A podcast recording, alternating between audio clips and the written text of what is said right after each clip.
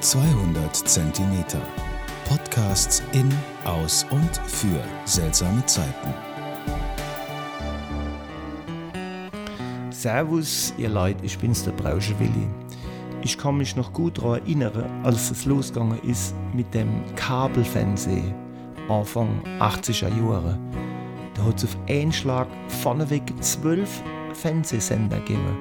Früher hat es nur ARD, ZDF und dann noch das dritte und vielleicht noch mit Ach und Krach das hessische Fernsehen, wo ich noch gucken kann.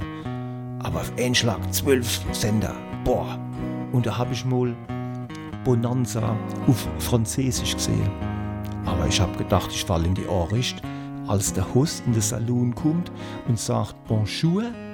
Ah, das war für mich ein Kulturschock. Ha, habe ich gleich kurz den hören müssen. Dann war wieder alles gut. Hoch lebe die Pfalz und Gruß Willis.